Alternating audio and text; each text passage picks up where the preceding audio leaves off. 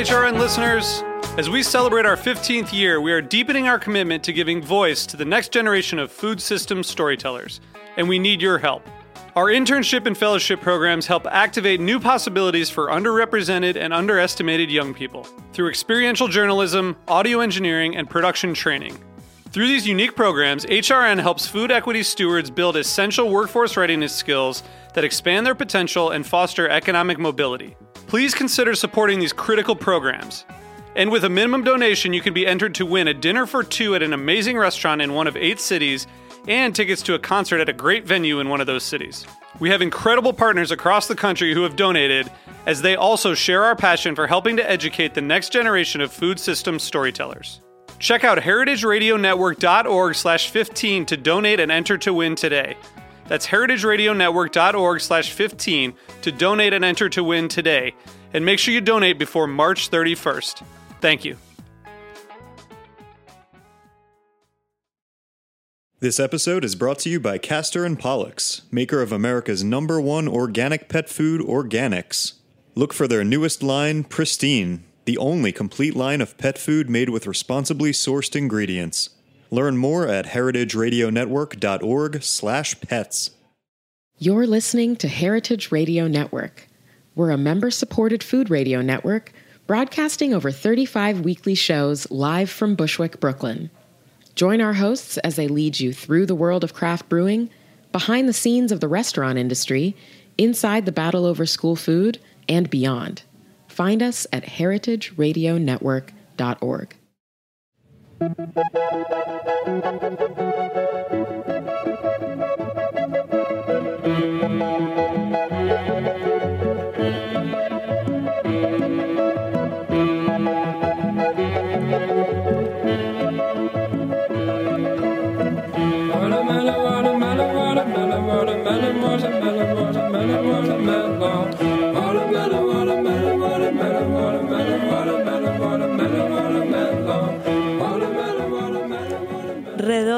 Suprema y celestial sandía es la fruta del árbol de la sed. Es la ballena verde del verano. Oda a la sandía de Pablo Neruda.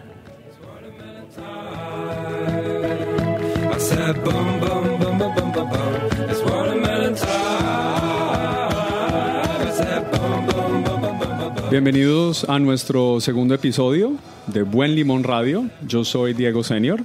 Y yo soy Mariana Velázquez y hoy les vamos a pedir que por un instante cierren los ojos y se transporten a 1954. El lugar, la Ciudad de México.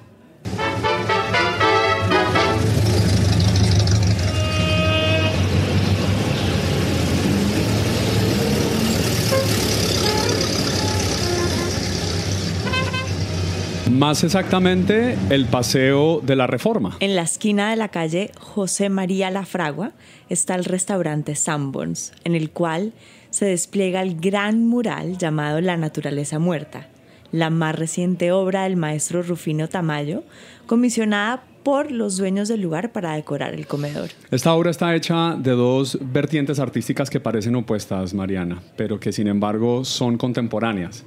El mural representa el primitivismo del arte precolombino y lo contemporáneo del arte eh, moderno. Imaginémonos esas conversaciones en Sanborns.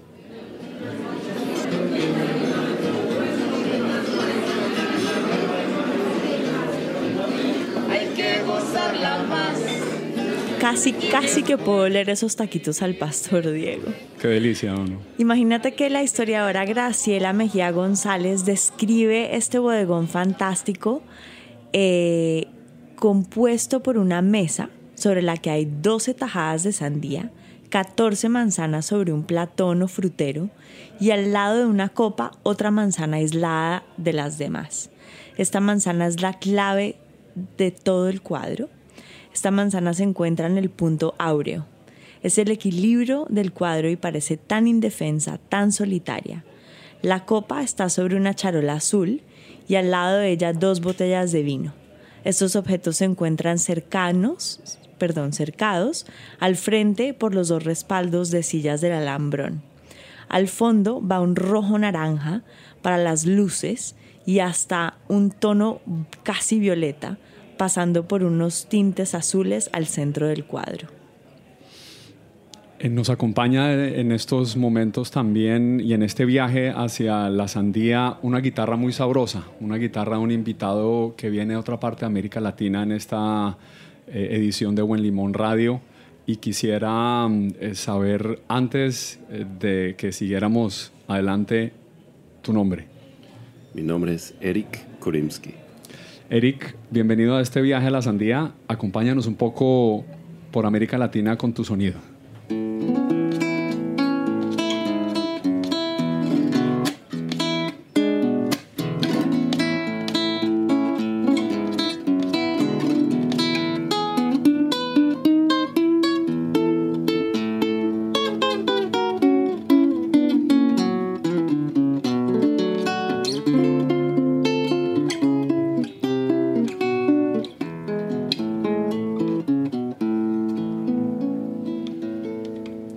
Por 32 años, las sandías Mariana, Eric y audiencia permanecieron en este sitio hasta que en 1986, por invitación del Instituto Nacional de Bellas Artes en México, pasó a formar parte de la exposición en homenaje nacional a Tamayo, a Rufino Tamayo, obviamente, por sus 70 años de creación artística. Los murales fueron desprendidos por personal del Instituto Nacional de Bellas Artes, Mariana. Bueno, pero es que además, al realizar todas las pruebas de color, y deterioro encontraron una gran capa de grasa que cubría la pintura. Las meseras del restaurante contaban que ellas, si había algún salpicado en el mural, con el mismo trapo que limpiaban la mesa, pues limpiaban la pared. Y esta capa de grasa protegió la intensidad de los pigmentos y los colores durante tantos años. Bueno, tanto que el mismo Tamayo dijo, sí, esos son mis colores, es decir, esa grasa son mis colores. Y de hecho, hablando de los colores de la sandía, el verde y el rojo y el blanco, eh, colores también de la bandera eh, mexicana, el maestro Tamayo se torna muy apasionado y muy exacto. Oigamos una voz de una entrevista que hizo antes, obviamente, de su muerte.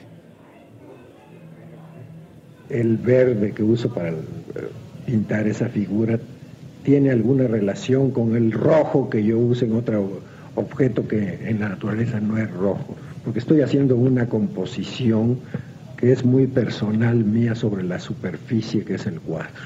Quiere decir que rompo con la coloración que vemos en la naturaleza y que estoy haciendo mi propia coloración.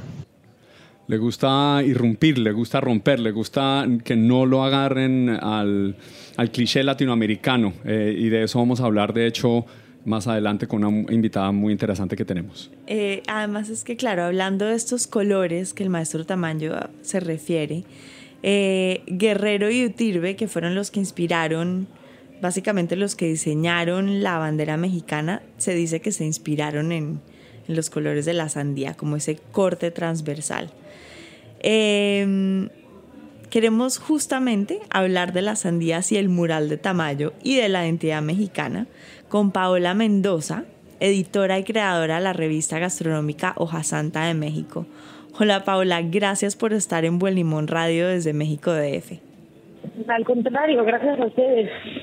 Bueno, es un placer hablar con usted. Eh, Paola, cuéntenos, eh, ¿tuviste el mural dentro del restaurante Sanborns? Eh, ya lo habían pasado al museo, yo nunca lo vi ahí. Mm. Ok, pero ¿era algo de lo que se hablaba o siempre estaba en el fondo del lugar?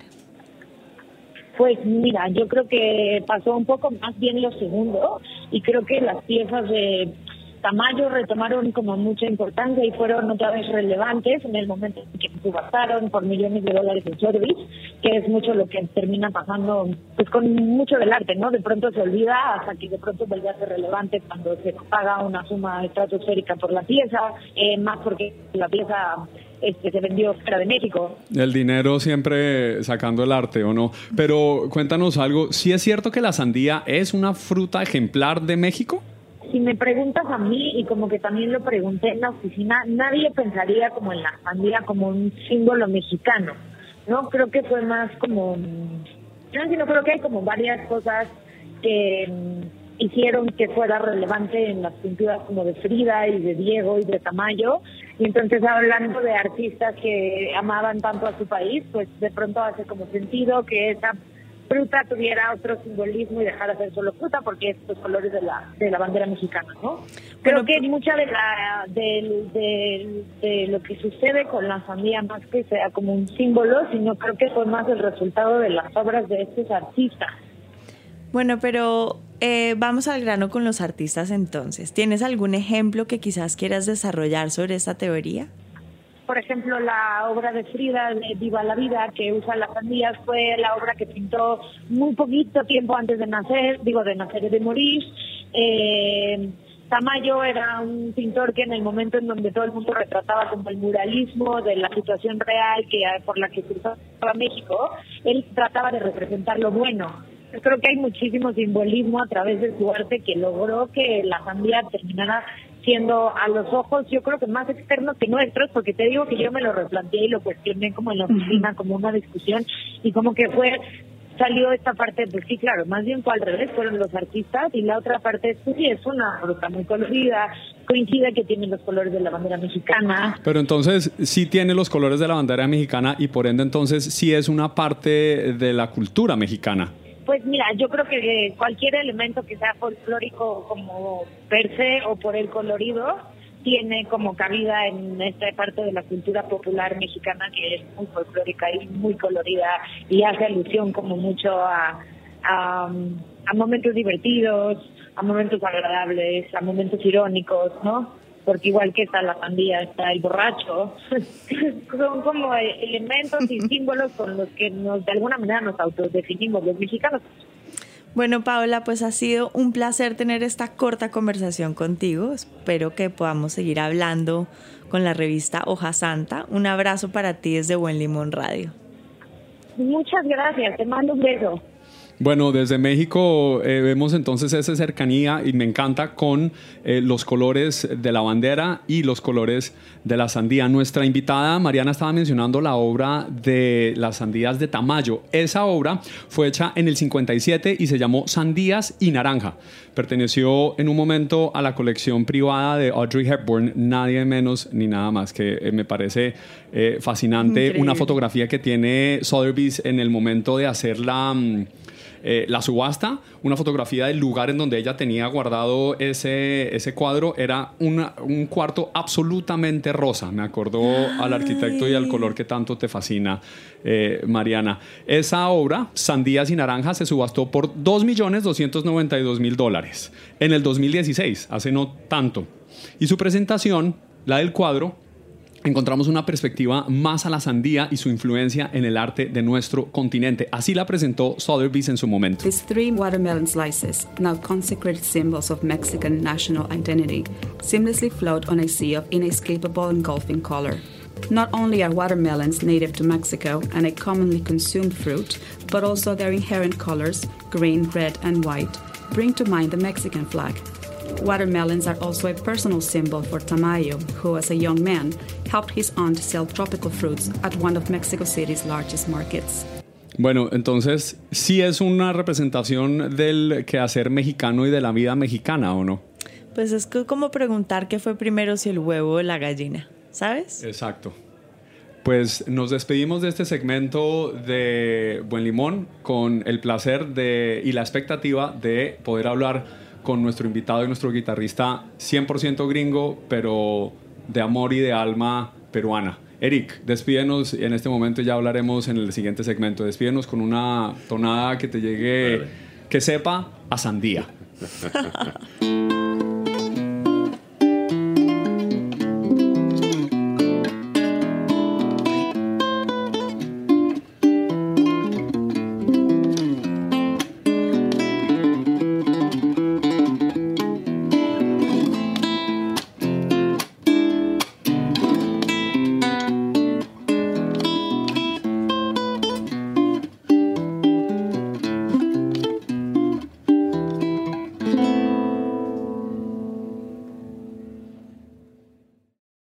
This episode is brought to you by Castor and Pollux, maker of America's number one organic pet food, Organics. You put a lot of care and thought into what you eat. After all, you're a food radio listener. That thoughtfulness goes hand in paw with how you feed your pets. Purposeful pet food doesn't happen by accident. Castor and Pollux scours the earth to carefully select the best organic and responsibly sourced ingredients. New Pristine from Castor and Pollux is the only complete line of pet food made with ingredients that are responsibly raised, caught, or grown. Feed your dog or cat the new standard, like grass fed beef, wild caught fish, and vegetables grown without synthetic fertilizers or chemical pesticides. Pristine from Castor and Pollux. Purposeful pet food. Learn more at heritageradionetwork.org/pets.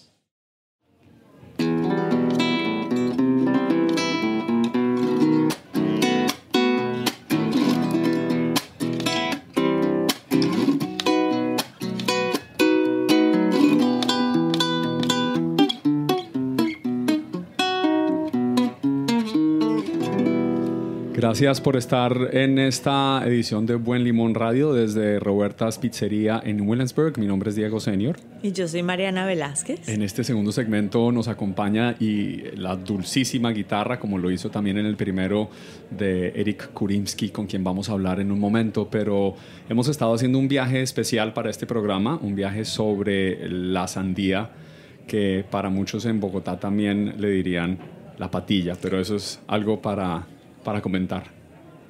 Sí, la verdad es que eh, el término patilla es más venezolano, pero hay regiones en Colombia en la que se le dice patilla. Y bueno, en algún otro momento mi hermano, nuestro productor, tiene un cuentazo sobre la patilla. Buenísimo. No, nos lo va a hacer en algunos momentos, pero eh, quiero preguntarte, Mariana, si sabes eh, la relación entre Frida Kahlo y esta bellísima canción.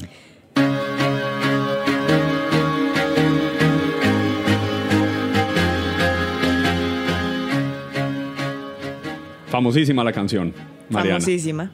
Y famosísima Frida Kahlo, que tienen que ver. Oiga, hagamos un segundo a ver si los oyentes la reconocen. Es imposible que no la reconozcan. no toques más para no ponernos en problemas de derechos. Cuéntanos qué tiene que ver Coldplay con Frida Kahlo. Pues imagínate que esta canción fue inspiración de esa bodegón con la sandía cortada a la mitad en el que Frida talla las palabras Viva la vida. Eh, y fue lo que inspiró el título de este álbum. Ok, increíble. Que por cierto tiene tonadas dedicadas a los misionarios religiosos. Here Jerusalem bells are ringing, Roman cavalry choirs are singing. La caballería romana, en efecto. La caballería romana. Eh, es que mira, para artistas como Frida Kahlo, como Diego Rivera, las frutas representan en sus bodegones y pinturas un símbolo de sensualidad, de erotismo e incluso hasta pues, posturas ideológicas y políticas que tratan de imponer una visión universal. En un óleo de Frida ella pinta estas sandías que te digo, pero es que significaba mucho más. Como decía Paola Mendoza Hoja Santa, es una pieza que, que pinta muy poco tiempo antes de morir.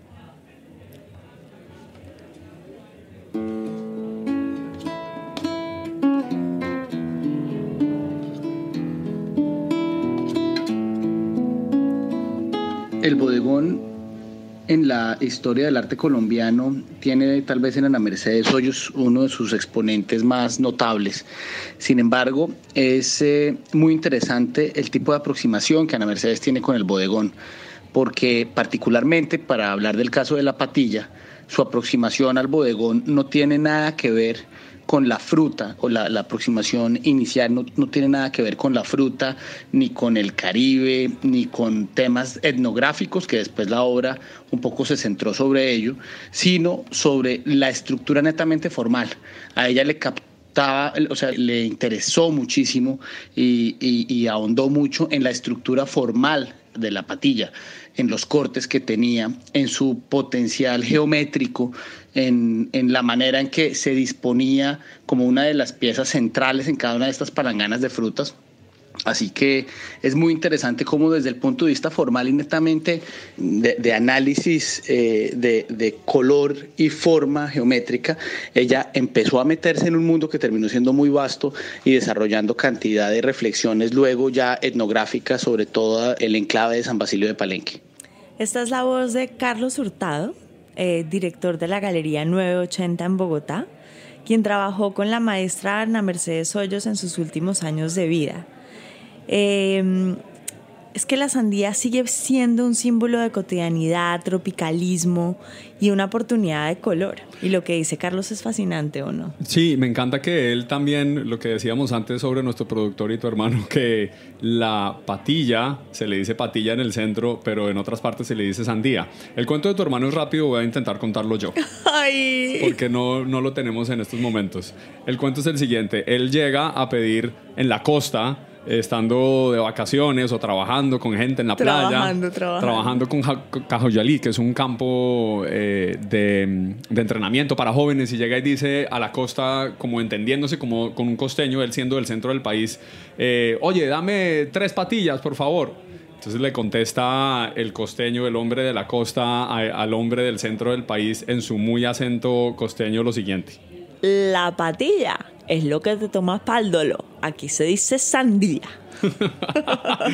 O sea, patilla de pastilla, que es la palabra en español. Espero que la gente en América Latina nos entienda un poco. Es graciosísimo en todo caso. Pero bueno, volviendo al tema de la maestra Ana Mercedes, eh, ella representa a las mujeres de la comunidad afrocolombiana de San Jacinto de Palenque, pintándolas con sus faldas fabulosas, coloridas y llenas de sensualidad.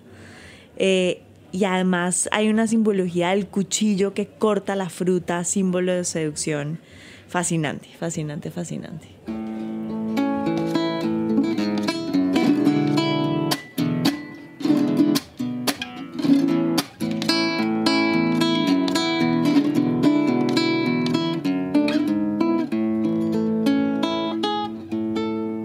Eric Kurimsky es un americano sin raíces latinoamericanas, pero yo creo que tiene un aire latinoamericano. Bienvenido a Buen Limón Radio. Gracias.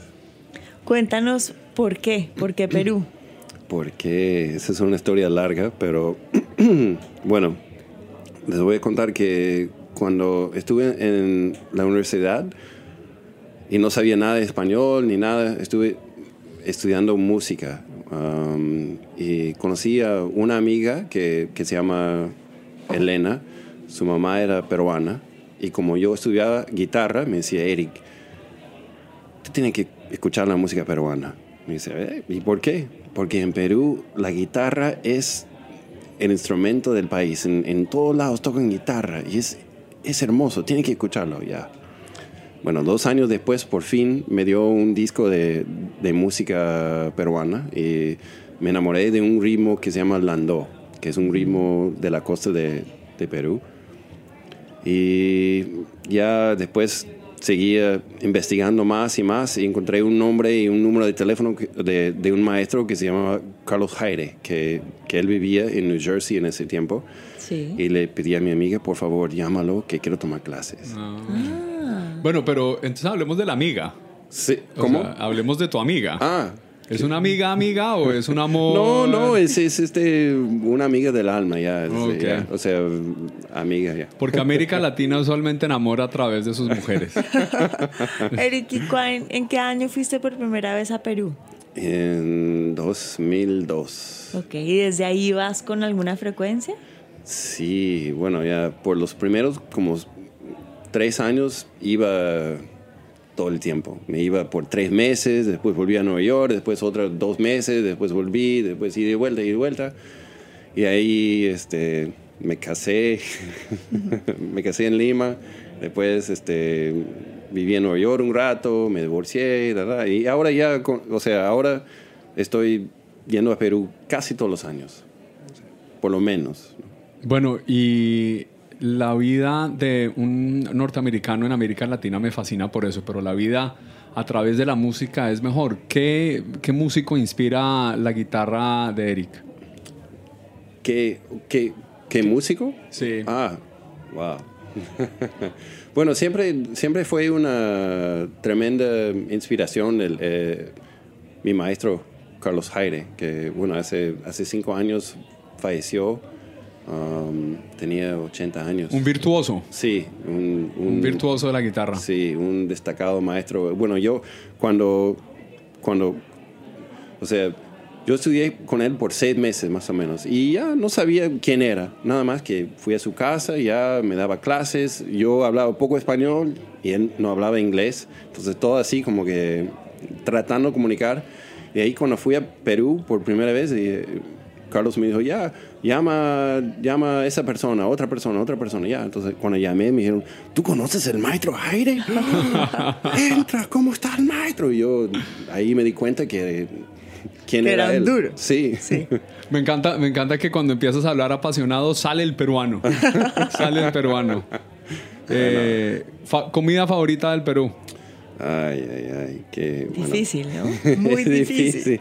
Bueno, lo que pasa es que acabo de llegar de Perú hace dos semanas y comí de todo, pero me encanta el lomo saltado, el tacu tacu, este, el ceviche, el tiradito, este, la causa. Bueno, ok, ya. No, no, ya, ya, o sea, ya no podemos. ¿Hay Ya algo, me dio hambre. ¿Hay algo que no te guste de la cocina peruana? Bueno, digamos, am, el cuy no me gusta. Ok, El cuy. entendible. El cuy. entendible, ¿Qué es sí. el cuy, Mariana? No, pues es un roedor chiquito que se asa. Eh, ¿A pues, possum? ¿Es that en No, inglés? no, It's like no. guinea pig. guinea Ah, pig. guinea Yeah, pig. algo Ok, así. ok. Esta mañana vimos un possum en Sixth Avenue and 11th Street. Bueno, hemos, hemos hecho un viaje fabuloso y gracias Eric por estar con nosotros Gracias. en este episodio de Buen Limón Radio. Mariana, despidámonos también recomendando una obra de arte de Sandías. Estoy viéndola enfrente mío. Hand-painted reproduction of still life with watermelons. Se llama en inglés. 1976, colombiano.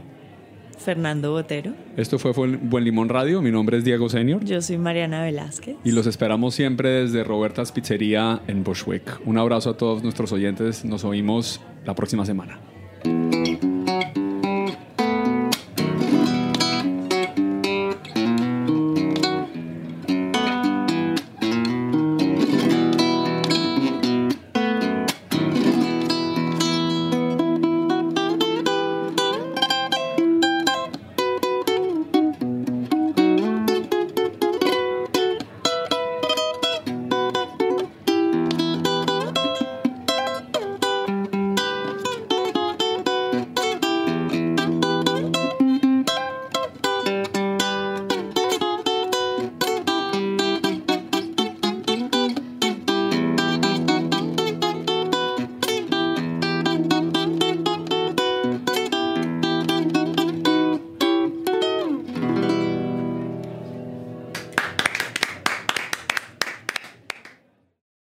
Thanks for listening to Heritage Radio Network, food radio supported by you. For our freshest content and to hear about exclusive events, subscribe to our newsletter. Enter your email at the bottom of our website, heritageradionetwork.org. Connect with us on Facebook, Instagram, and Twitter at heritage underscore radio. Heritage Radio Network is a nonprofit organization driving conversations to make the world a better, fairer, more delicious place. And we couldn't do it without support from listeners like you. Want to be a part of the food world's most innovative community? Rate the shows you like, tell your friends, and please join our community by becoming a member. Just click on the beating heart at the top right of our homepage. Thanks for listening.